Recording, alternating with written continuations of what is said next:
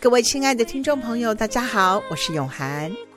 您现在所收听的节目是北加州慈济广播电台的《大爱之音》。这个节目是由慈济基金会的志工团队所制作的。很高兴能够与您在空中相会。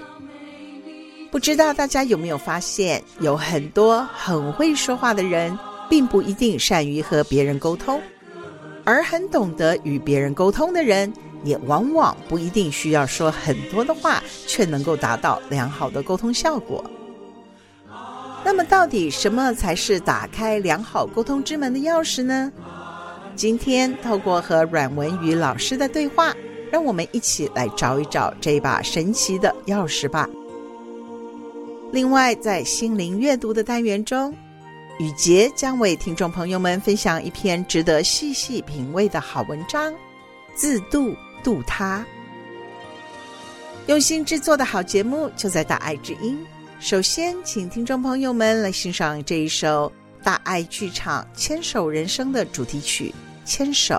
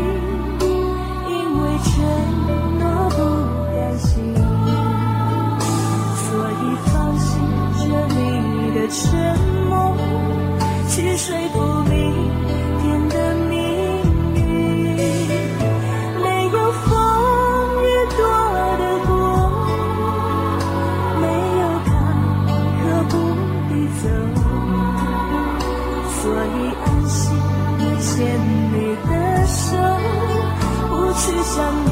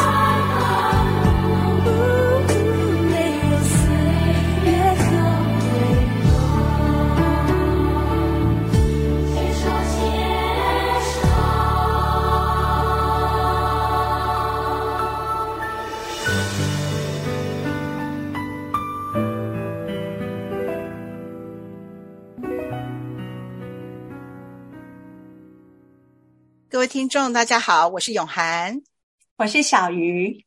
大家好，我们今天呢、啊、有一个特别的单元，就是平常我跟小鱼，我们是都在慈济的人文学校教学，然后会常常互相讨论，分享一些教学上的心得跟经验，家中发生的一些大小事情。然后小鱼老师啊，对我们的谈话呢有一个想法，来您说说看。永涵是。我在慈济人文学校一起教书很多年的，我们可以叫同事。其实我们之前认识也不多啊，就是说我们在更深层的认识不多啦，应该这样说。但是因为在慈济高中团有几次的分享，然后我们必须讨论，也才知道永涵家里的四个孩子的这些种种教养经验，让我非常非常的佩服。他也在啊、学区当啊、resource specialist program 里面的算是特教的一个资源老师，我不太知道怎么翻译，我们姑且就先这样翻译。那他里在里头工作这些经验呢，我也常常听了听了觉得很感动。于是我们想说，诶，我们彼此在生活里面正在学习的事情，然后教学里面发生的事情，我们跟孩子之间的事情，都可以来这里。跟大家做一些分享。如果只是我们两个人这样私下讲讲，我觉得有一点可惜。所以呢，我们就有一个这样新的单元。我们这个单元没有还没有名称，我们也许大家也可以帮我们想啊。我们也继续在想这个单元的名称。嗯，小鱼老师平常在慈济人文学校真的是非常非常受到小朋友的欢迎哦。他是教 K 班，就是幼稚园的孩子，大家真的是超爱小鱼老师的哈。跟小鱼老师的那个互动啊，都非常的好，然后家长也超爱小鱼老师的。那最近小鱼老师呢，就在我们的人文学校开了一个家长的特别的网络班，可以请小鱼来跟我们介绍一下吗？那个是怎么样的网络课程？是，首先真的要谢谢呃，San Jose 慈济人文学校。当我说出这个想法时候，马上就说好，我们来做。那因为我学习萨提尔 model，这萨提尔模式的这个对话已经三年，我必须自己这个欣赏自己一下。我认真，我真的很认真的学习三年，有许多的学习想要跟家长分享。所以我就啊、说，诶，有兴趣的人就来 San Jose 人文学校的家长，有兴趣的人，我们在周间的每个两个礼拜，每两个礼拜一次。那周间的星期四早上，就跟家长，大约我们就十十多个人，这个 size 这样子的大小，我也觉得很刚好。然后我们每个人都是开镜头，所以我很可以看得出大家的这个。样态好，然后互动也非常多，是我非常喜欢的一个一个网络上可以还能够这样子互动的一个模式。我在上头呢分享的其实是一个非常基本的东西，并不并还没有呃很深深入很复杂的东西，但是光是这样很基本的一个分享，我觉得就已经激荡出许多许多火花来。对啊，因为我平常其实也很喜欢听小鱼老师呃的分享啊，或者如果他呃提供一个什么样子的沟通练习啊、沟通模式的这种。课程的话，我也是很想要参加，可是因为这一次小鱼老师开的课呢，刚好是我在上班的时间，没有办法来一起互动，一起来学习，所以真的很好奇哎。那小鱼你在上课的时候是跟家长们上些什么课呢？我们其实现在最刚开始做这个，目前我们讲的其实就是一个很简单的李崇建老师。啊、在他的书中，比方说《对话的力量》这本书里面，一再跟大家啊、说，诶，我们平常呢就跟孩子做乒乓球对话。什么是乒乓球对话？就是说，孩子给你一句话的时候，比方说，人为什么要上学？比方说，我不喜欢吃这道菜。那比方说，我不想上钢琴课了。他可能只是给我们一句话，那我们怎么回应他？我们会不会用一句说道理就把他想要想要他回心转意啦？好，想要去教导他，或是给他一句命令，或是想要想要给他引导到自己的期待？那这些都是所谓的我们希望在乒乓球对话里面的这个地雷，我们不要去踩。取而代之的是什么？是对他好奇。对他好奇，如果孩子讲一句话，我们可以对他五句到十句的好奇。那其实这就是我们平常可以更靠近孩子、更了解孩子的一个方法。那我也常把它用在我的孩子已经大了，那我也常用在我自己的课堂上。那于是我们就在网络的这个分享对话练习的这个当中，有许多这样子的当场即时练习。我觉得这个东西呢，可以带来许多意想不到的。就是说，诶，我如果不去踩他的这个地雷呢，其实我们可以知道孩子许多的事情，可以从这样子的一个好奇里面带出来。那比方说，我们从在书里面呢，呃，老师可能会讲说，如果小小孩跟你说，我捡到一颗石头了。那我们会说什么？我们说啊，好棒哦！大人好像基本上就这样一句话这样带过去。可事实上，捡到一颗石头有什么好棒的呢？其实那通常只是一个敷衍，一种谬赞。好，然后那取而代之的，我们可以可以说什么呢？我们也许可以说：哦，你捡到一颗石头啦！我们就可以重复他的语句。他说：对呀。那说你在哪里捡到的？他说我在门口啊。那你怎么会看到这一颗石头呢？说哦，有一只蜥蜴爬过去啊！哦，那你不怕蜥蜴呀？不怕呀。那你喜你怎么会想要捡这个石头呢？因为很美啊。你说哪里美啊？他就拿给你看，然后我们就大人呢就跟他一同去欣赏这颗石头。接下来就说，那你想要把这石头放在哪里呢？啊，我要放在桌子上。哦，怎么不是放在抽屉里呢？怎么不是放在哪里呢？怎么会想要放在桌子上呢？说哦，因为爸爸都喜都把东西放在桌子上，那只是这样一句。我捡到一颗石头，我们就跟一个孩子可以有这样多句话的一个，诶，打来打去，就像乒乓球这样打来打去，我们不会据点王哦，我们不会把它就据点住了，他就没话说了。那这样子就就不断的去靠近他。那在。呃，老师说的那个例子里面说，如果一个孩子说“人为什么要上学”，我们可能就啊，这个大好机会，一定要跟他说，不上学以后不会有好工作啊。我们真的想要趁机，好不容易有这个机会跟孩子好好的谆谆教诲，对不对？可是我们有没有想到，孩子讲出这句话，他可能背后有一件事情，有一个故事发生。如果我们用这样讲道理去，去把他带过去，孩子会不想说了，我们也就失去了一个跟他连接、去更了解他的一个大好机会。但是取而代之的好奇，我们可能可以说：怎么啦？或者是说你从哪个时候开始想这件事情呢？那也许他这个时候啊，情绪就会来，他也许就会说，从有一天朋友孤立我那一天开始，诶，这个时候你就可以去了解，哦，有人孤立你啊，他们做了什么？那我们以以一个以一个就是接纳接纳孩子，他是认为某一件事情对他是不利。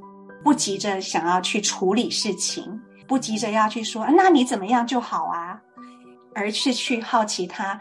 那这一件事情，真的就是我们跟孩子就越来越接近，也才知道他他发生了什么事情。Otherwise，要不然我们其实很多时候孩子不会把他的许多心事告诉我们。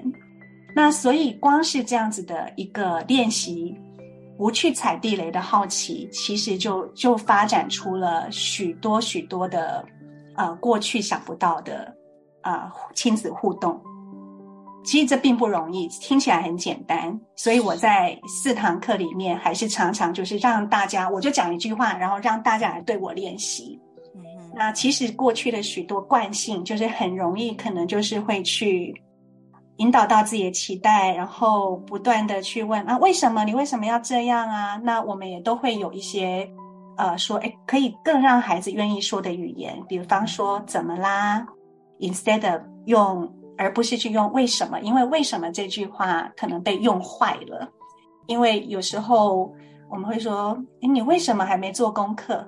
是，好，然后这句话孩子一听就觉得。防卫心就起来了，因为为什么三个字被用坏了？而你可能只是好奇他怎么还没有做功课。那我们能不能说，哎，发生什么事啦？我还从回家到现在已经两个小时，那怎么还没有开始做功课？那这样子的语句是不是让孩子更愿意说，而不是马上觉得爸爸妈妈要来责备我？所以基本上，我刚刚讲这么多，就是我们这几次一直在练习做的一件事情。啊，对，这真的会要要多练习才能够成为一个习惯，因为我们一般平常都会有一个主观嘛，尤其是大人对孩子、嗯、都会有一个呃主观的想法说，说对啊，马上就下判断了，马上就帮他下结论了，嗯、反而就是说阻碍了孩子能够跟我们交心的机会哈。所以，这个对话练习很重要。您有些什么有趣或者是很感动的例子吗？说从家长那边的练习之后，有没有一些很感动的例子可以分享吗？我比较感动，最近很感动的是，一定要讲到赞美日记这件事情。为什么会走到赞美日记这边来呢？嗯，比方说，如果我们里面有讨论到孩子就是不想练钢琴。通常家长其实会真的，我我也是过来人啊。钢琴课好贵耶，基本上一分钟是一块钱或一块半哎。对那那那他如果没练习就去那边钢琴课在那边练习，真的是很心痛。为了那个这样的学费很心痛。呃，我我在里头就就去问家长，就是说我们能不能从正向来看孩子？就是说，怎么啦？你今天怎么不想练习钢琴？然后或者说他不想学钢琴了，你会想去说，哦，你是哪时候开始这么想的？那你是有没有很想练的时候？还是几乎每次都不想练？那你很想练的时候是什么时候？你会很想练习？那总是孩子，我认为啦，孩子不不是时时处在于那么不想做某件事情的状态。但是我们如果去用这样子的好奇去了解什么是最近是发生什么，他不想练，那以及会去做一些表达，就是说我们不不但是去好奇，而且我们适时的也给予一句表达。那这句表达是表达什么呢？表达什么？常常是一个正向的语言，比方说，哇，妈妈看到你啊，今天很累了。然后你也说你不想练，但是我刚刚其实有看到你还练习了十五分钟，你怎么愿意呀？这样子的语言，我们这不是一个策略哦，哈，我们并不是说用一个这样正向的一个语言的策略来来让他继续愿意做什么，我们不是这个意思，而是不断的在孩子或是我们的亲爱的家人身上去看到他已经做了，而而且我们把它说出来。我们用一个语言，我们常常是放在心上不说，我们把它当成理所当然，这真的是太可惜了。我们这么的爱他，但是这些语言正是可以让他感觉到我们爱他的一个机会。我们通通不说，而我们说出来，通通是觉得我们一定要教他。可是正是我们这些一一直想要教他这些语言，让孩子或让我们亲爱的家人感受不到爱。那这是我觉得非常亏的地方，所以呢，我们的表达就非常的重要。诶，我看到你虽然这么累，然后但是你还是练了十五分钟的钢琴，你怎么愿意啊？你怎么做到的？那这些东西呢，这个欣赏、感谢，要从自己做起。如果我们对自己也常常是在批评、批判、自责。我们也同同样的会用这样的眼光来看身边的人，所以如果我们可以常常对自己欣赏感谢，而且这个欣赏感谢是在小处欣赏感谢，甚至是在于一个别人都觉得这应该是，这有什么好欣赏感谢的，我们更要来欣赏感谢。于是我们就啊、呃、做赞美日记，这个在以前我的学习团体中。也跟一群伙伴做过，那在跟这十位家长，我们也说，哎，谁想要做？我们来挑战挑战二十天。所以我们在 Facebook 就成立一个 private group，然后我们这几个人就参加，每天写三件欣赏自己的事情。在那一天过完的时候，我们写出三件，嗯、大家写的我真的看得很感动，非常感动。这是呃，他们不断的在运用这些啊、呃、对话。然后跟孩子之间，他们也会来做一些记录。他们常常会说，他本来会怎么说，可是他就在那个话语要抛出来之前，他就踩了刹车。他取而代之有一些其他的语言跟好奇，他都把它记录下来。然后最后他可能就会说：“我欣赏自己在这个地方的用心。”好，那对我来讲，我可能就会写说：“啊，我今天事情一件接一件，但是呢，我还是用了十五分钟去看。”韩剧《王后伞下》最近的《王后伞下》，我觉得也是一个亲职教育的一个很棒的一个一个影片哦。我我很欣赏自己过去，好像在这样的时候，我会觉得愧疚，觉得怎么没有，怎么会用这十五分钟去看呢？怎么不去不去做，把什么事情赶快做完呢？而是我看到了自己这个时候，我有需要调剂一下，那我欣赏自己。所以在这样的小小地方，也可以欣赏自己。也许这个是大家不容易过去的这种，呃，整个文化哈，然后整个我们的规条信念带给我们许多的应该应该应该怎样？那这是去挑战挑战我们过往的一些信念跟规条。那我自己在看赞美日记的时候，非常感动大家。这些家长自己看见自己，以及他们愿意为家人、为孩子做这些努力。嗯，对呀、啊，觉察真的是很重要哈，因为我们常常讲出去不经意的一个话，就可能会伤害了孩子的心，或者是生家里周围的嗯其其他朋友的心哈。就像您刚刚讲的，赞美要学习，这真的耶，因为我们从小长大被带大的环境都是比较是批判性的。就说，哎，功课你可以再好一点啊，九十五分可以一百分啊。从小的教的都是要可以再好，需要更好，比较少听到是赞美的。你已经做得很棒了，很少。所以我们的从小带大的这种习惯，就变成我们现在对孩子说话也变成同样的一个习惯，就是看他哪里还不够好。就刚刚讲到那个弹钢琴的事情，其实我自己就很有感。因为我的四个孩子也是都练了钢琴，从小，他们小时候练钢琴，当然就会有比较主动练的，或者比较不主动练的，或者比较搞不清楚状况的 状况都有。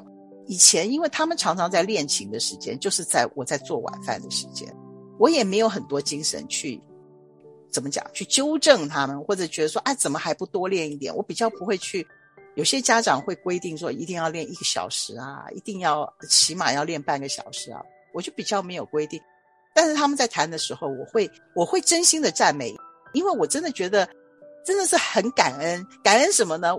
我在做饭的时候，居然还可以听到叮叮当当的琴声，就是好像我好像在一个呃音乐的 bar 还是什么，就是一边做菜还可以旁边有音乐，还是现场的现场的表演，所以我大部分都是在赞美。我说哇，怎么弹的这么好听？哦，这首真的好棒啊！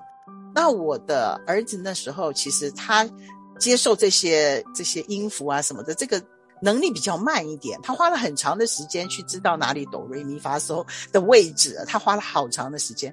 可是后来他开始比较可以成这个曲的时候，发现他弹那个 jazz 就是爵士乐特别有感觉。所以我就会说哇，你怎么爵士乐弹的这么棒啊？后来也就真的发展到慢慢就发现，他们到大的一个。现象，他们只要情绪低落的时候，就会去弹琴，因为在弹琴的时候，他们是感觉幸福，是因为他们每一次弹琴的时候听到的是赞美，从小到大，他们去练琴的时候听到的都没有批判，都是赞美。那我的儿子，尤其是爵士乐弹的特别好，就是说真的就可以经过了长时间的印证，就会发现赞美是一个多么重要的事情。他们一听到赞美，他们在做那个，即使是辛苦的，即使是困难的，他们都会觉得是一种幸福的感觉，是有成就的感觉，对自己也有信心，然后而且会热爱这一这一项，就是说，不管他在从事的是是的是什么，嗯呀，yeah，Rita，我我真的每次听你讲这些故事，我都觉得好佩服你。你的孩子现在都大学毕业了，而这些故事是过往他。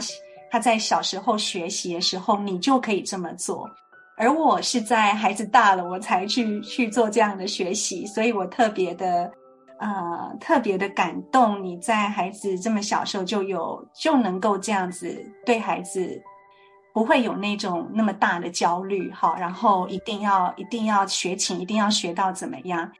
其实讲到这里，我也会觉得说，我们学琴，让孩子学琴到底是为什么？其实许多的家庭都在孩子学琴后开始感情非常有非常多的冲突跟跟这个征战，你同意吗？是是是，因为我们的要求在那里，嗯、就像您刚刚讲的，每分钟就一块钱或者是 一块半美金哈，就在算那个每一分钟都在算钱，所以。嗯所以那个家长的焦虑很大，所以你刚刚讲的那个自我赞美，先学赞美自己，察觉察自己今天做了什么是值得鼓励的、值得称赞的，先从这里练习，真的是很棒呀。Yeah, 我我觉得我想要在学琴这件事情，我们再多谈谈，因为其实说实在的，你的孩子到现在还还还常常去弹琴，然后在他们低落的时候，它是一个。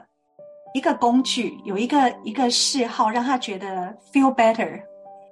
那我觉得这就是对我来说，这就是最终目标啊，不是吗？因为我们孩子没有要成为音乐家，那我们何苦在孩子学琴的时候，让他这样子每个地哪个地方好像什么手指不够怎么样啦，哪个地方不够怎么样，在那边一直在一直去挑他，然后让他完全失去兴趣呢？许多的孩子在鉴定完几级之后，他可能就再也不碰琴。对，呀，像其实我的老大他，他他其实没有学到很很大，但是他现在我家钢琴还在，可是他也不太碰琴。我我就听你这样讲那个故事，就是更觉得，哎，让大家好好的思考。好，哎，Rita 孩子还愿意碰琴。对，有孩子不愿意碰琴 了。对，我他就真的是观察，现在到那么大，他们都已经是二十好几岁了，都快三十了。嗯、哦，那像下班回来超累了，很累的时候，可能会去弹琴。哇、啊，然后呃，有一个什么事情，就像以前一样，他们在高中的时候，你知道很多要面临大考啊，嗯、要准备考 SAT 啊，要开始准备啊。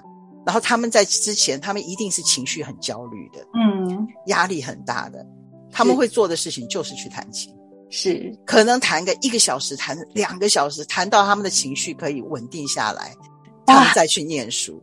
就是说，那个变成是一个弹琴，变成一个是舒压跟稳定他们自己身心的一个工具。嗯、所以我是真的是觉得，嗯，很值得，很感恩呐。就是说，让他们能够学习到一个一个兴趣，然后能够让他在生活上带来一个调剂。Yeah. 所以，我们如果把目标是放在家长，如果把目标放在孩子学琴是为了兴趣，是为了日后有一个 outlet，他可以去抒发，可以去调剂。如果是这样子的目标来看孩子学琴，其实也就没有那么的焦虑了。我我认为啦，嗯哼，嗯，是，所以要先从改变觉察自己开始。所以您教的。课程就是带领家长，就是先启发他们的自己自我觉察的一个能力，是吗？嗯，对，在这一点上，在这个赞美日记上面，我们就真的处处的去看自己，好多好多欣赏自己的地方。那很多家长也跟我回应说，其实他大家就开始有意识的在过日子，诶 就每天本来每天这样这样子过，可是现在呢，现在有好像觉得说，哎，就忽然就会特别的警醒，说，哎，我这边是可以欣赏自己的耶，我等一下就来写这件事情。那他们这样子的一个分享，我也觉得很可爱。嗯哼，哇，那太棒了。我们今天就只谈到这个赞美，还有这个对话乒乓球，就已经讲了。一个单元嘞，那我们就要很期待小雨老师我们下一次的聊天喽。好啊，我也想要听你，我也想听你教高年级，以及你带领你的孩子，还有你在啊、呃、学校的这个 Resource Specialist Program 里面的许多大小事，我也觉得我我可以从你身上学到很多。好、嗯，大家互相学习，那也希望我们的聊天呢，能够带给听众朋友们一些小小的启发。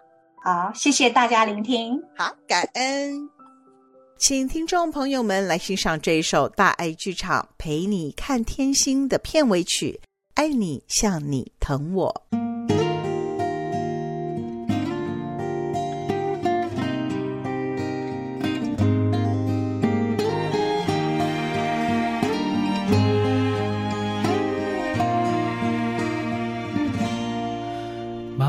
的。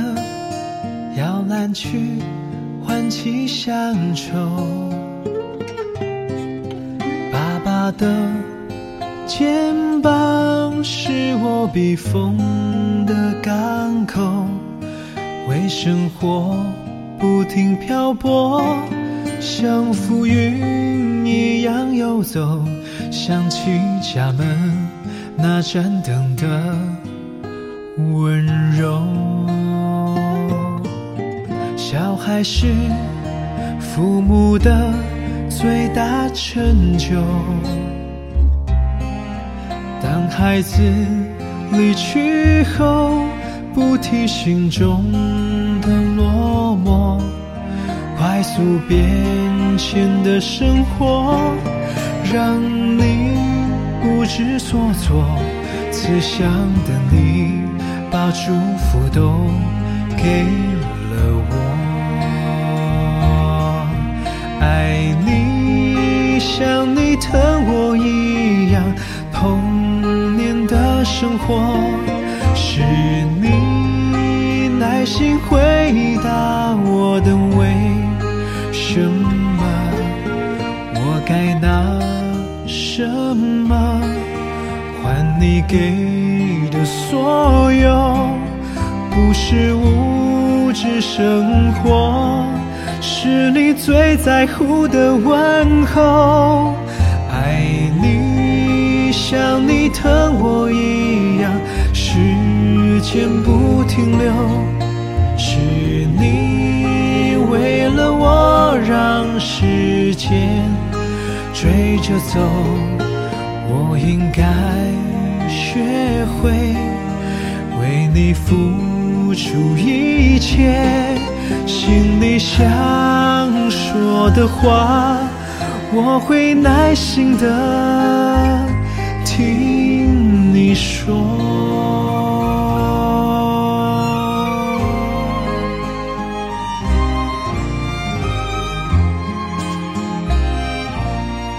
小孩是父母的最大成就。当孩子离去后，不提心中的落寞，快速变迁的生活，让你不知所措。慈祥的你，把祝福都给了我。你像你疼我一样，时间不停留，是你为了我让时间追着走，我应该学会为你付出一切，心里想说的话。我会耐心的听你说，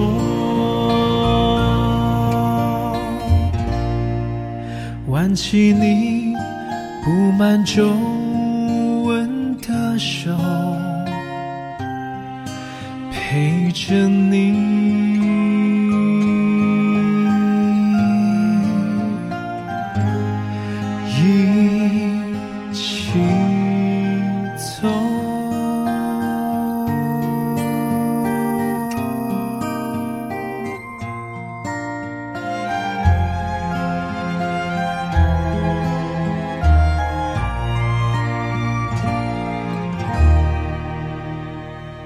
亲爱的听众朋友，我是永涵。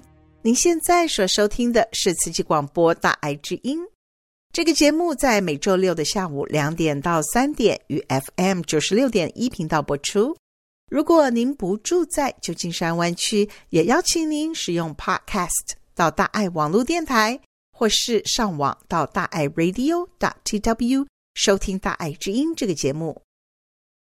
您对我们的节目如果有任何的建议或回想，欢迎拨打我们的专线四零八九六四四五六六。接下来，让我们以一颗虔诚的心，恭敬聆听正言法师的智慧法语。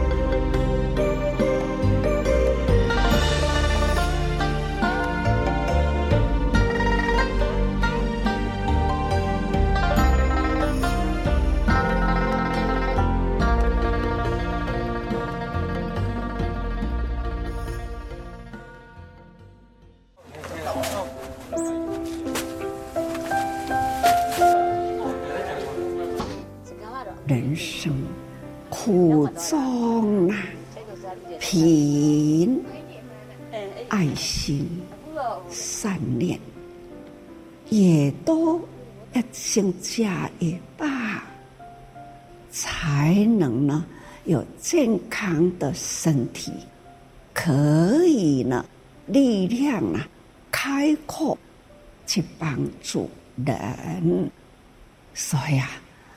方便法啦，也是真实法。人那不健康啦，如何让他去帮助人呢？虽然呐，成佛之道是道道方便法，但是方便法。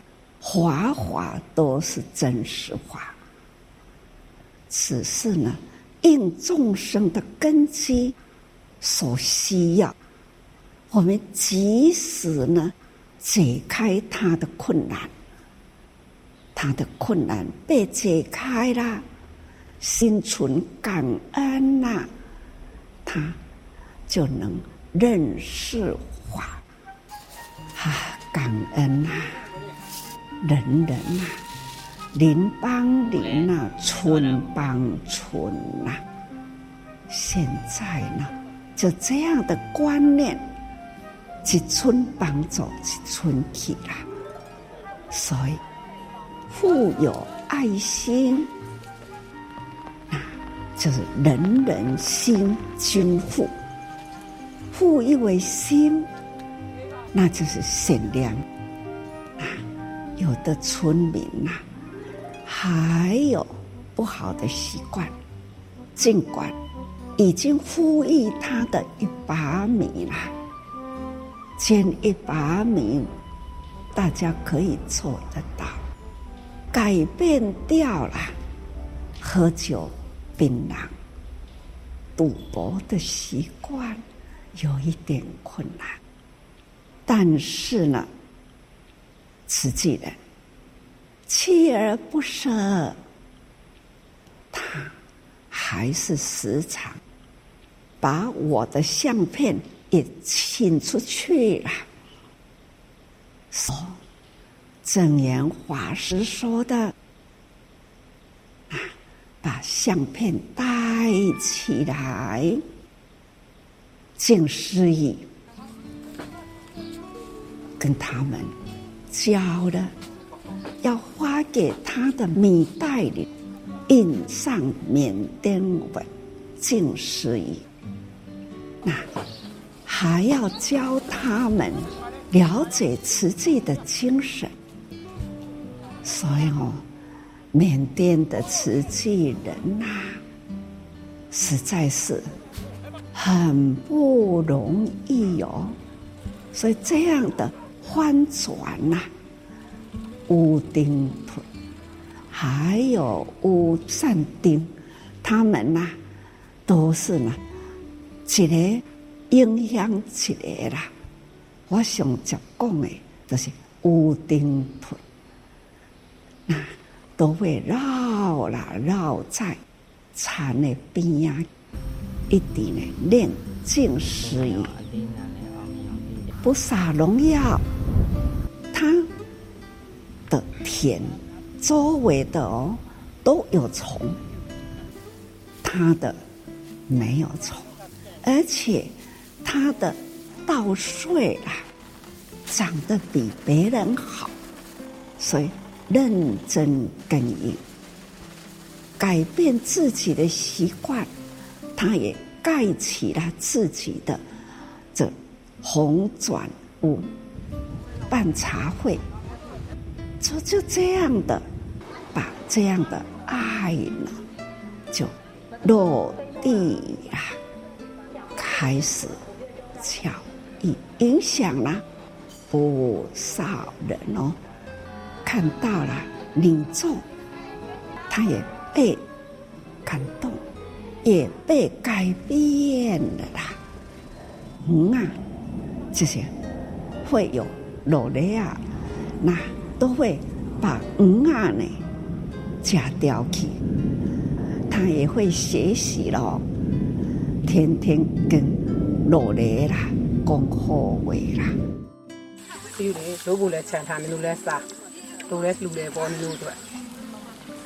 所以我们要相信善法可以感化一切众生，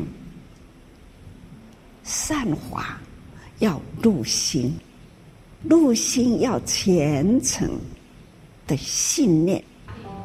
心心念念，那很自然呐、就是有福，福福气啦，有了福气啦，做什么呢，都会很顺畅，所以一直片地啦，福人积福地啦，福人呢精神禅呐。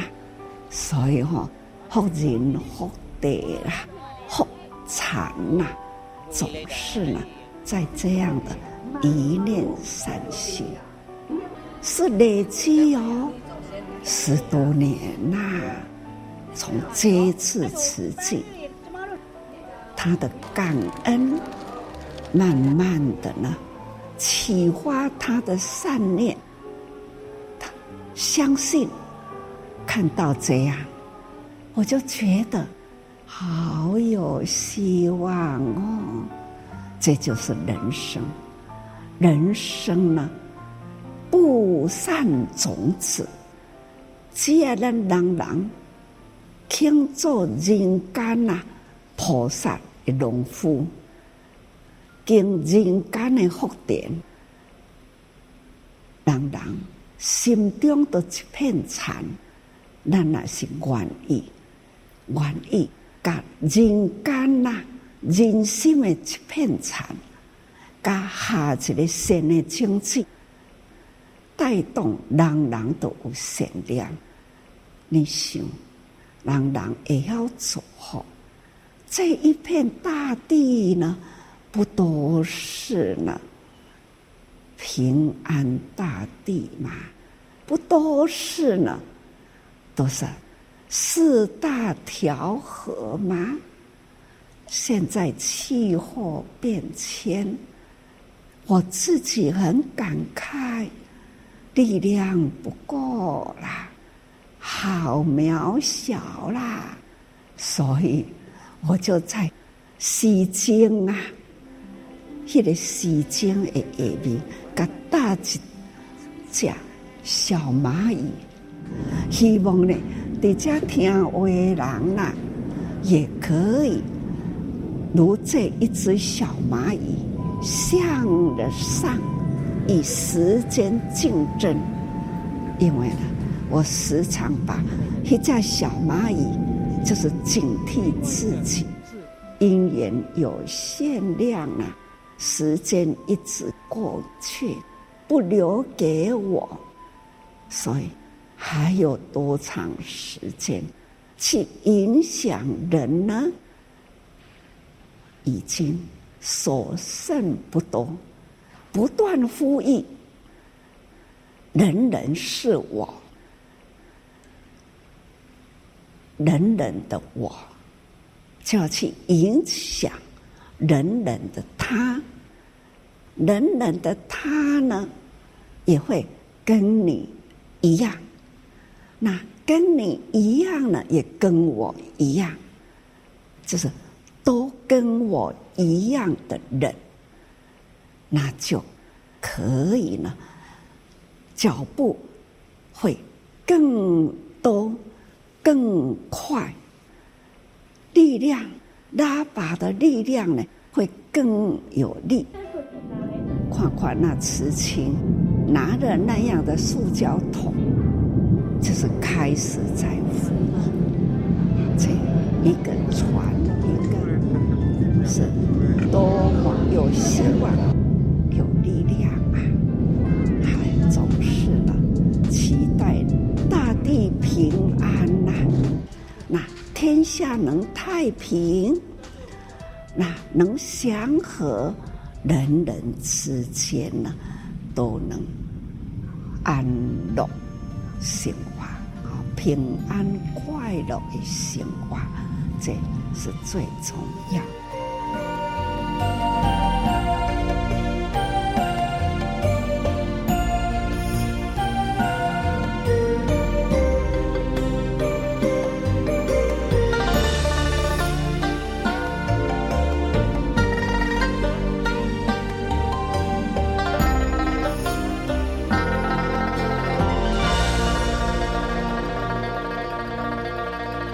证严法师开示的录音是由大爱电视台所提供。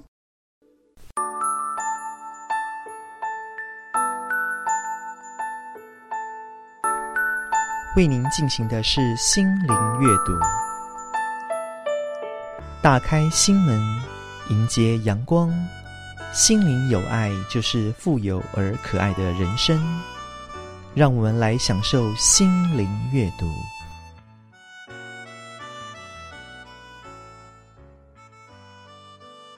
各位亲爱的大爱知音的听众朋友们，大家好，我是雨洁。在今天的心灵阅读单元里，想要跟大家分享的文章是改编自《慈济静思园地·人间自有清凉境》里面静一清修士的文章。文章的题目是“自度度他，真报佛恩”。从小我对数学就有一份欢喜。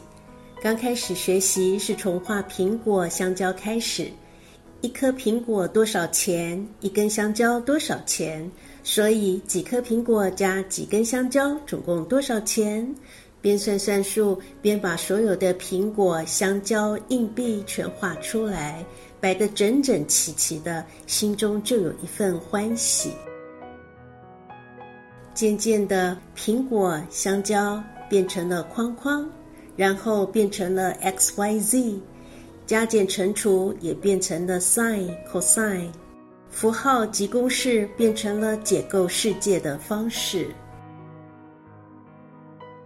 渐渐长大了以后，发现有人只靠着一根棍子，地上的影子与时间的变化，就可以算出地球的体积。也发现有人望着星星每天的轨迹，以及年复一年的变化，就可以算出星星与我们之间的距离。当我们看着超级望远镜拍下的某一个遥远星球的影像，再想起科学家教我们以光速距离换算时间的理论，我们知道，其实我们正在看的是星星 N 年前的影像，心中很是激动。原来人类是这样看到宇宙大爆炸的。透过前人探索出来的数学，我们解构了空间，穿越了时间。接下来呢，能不能也帮我们解析一下人与人之间呢？读研究所时，为了写论文，我跑去研究混沌理论，也就是 Chaos Theory，觉得很有意思。举例来说，在动画里，一根头发随风飘动的轨迹，有其线性以及非线性的因素相互影响。所谓线性因素，例如头发的造型、位置、颜色等等。而所谓的非线性的因素，例如风吹的方向与力量、阳光照射的方向、角度以及强弱，还有发根与尾端的相对位置以及柔软度、头发及头发间相互影响的程度等等。写好一根头发的随风飘动的程式后，再复制成满头 n 根不同位置头发的算式，加上一点相互影响的变化项目。写好之后，只要导演说要让风从哪边吹，一下指令便可以出现满头发丝随风飞扬的自然样貌。看似混沌，各有不同发展。其实啊，每一根头发的变化背后都有程式，都有轨迹。或许有时候头发会不听话地飞到前面，盖住主角的头脸，让人啼笑皆非。但这也是在合理范围内的合理剧情。虽然没有能力学到随心所欲的写程式创作。但是很喜欢这样的学习过程，让我在看着电脑应用程式，甚至动画影像的时候，总是同步的感觉到背后数学公式正在热闹的运算着的幕后花絮。突然懂了，为什么喜欢数学？其实啊，我只是很想、很想、很想看懂这个世界。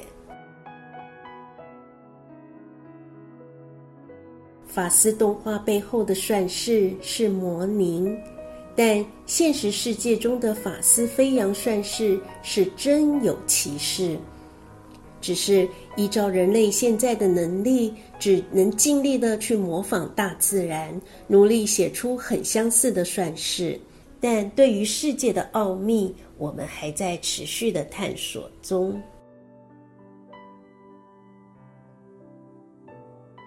在证严法师讲解《法华经·信解篇》里面，他的手札里曾经写着：“原教菩萨迷理清，不借世欲之方便，直谈一切法理妙。佛陀直教菩萨法，称之为界外理教，诸道实相之妙谛。”意思是说。佛陀对大根基的人直接谈一切法理的奥妙，不需再用种种的譬喻、言辞或方便法来引导他们。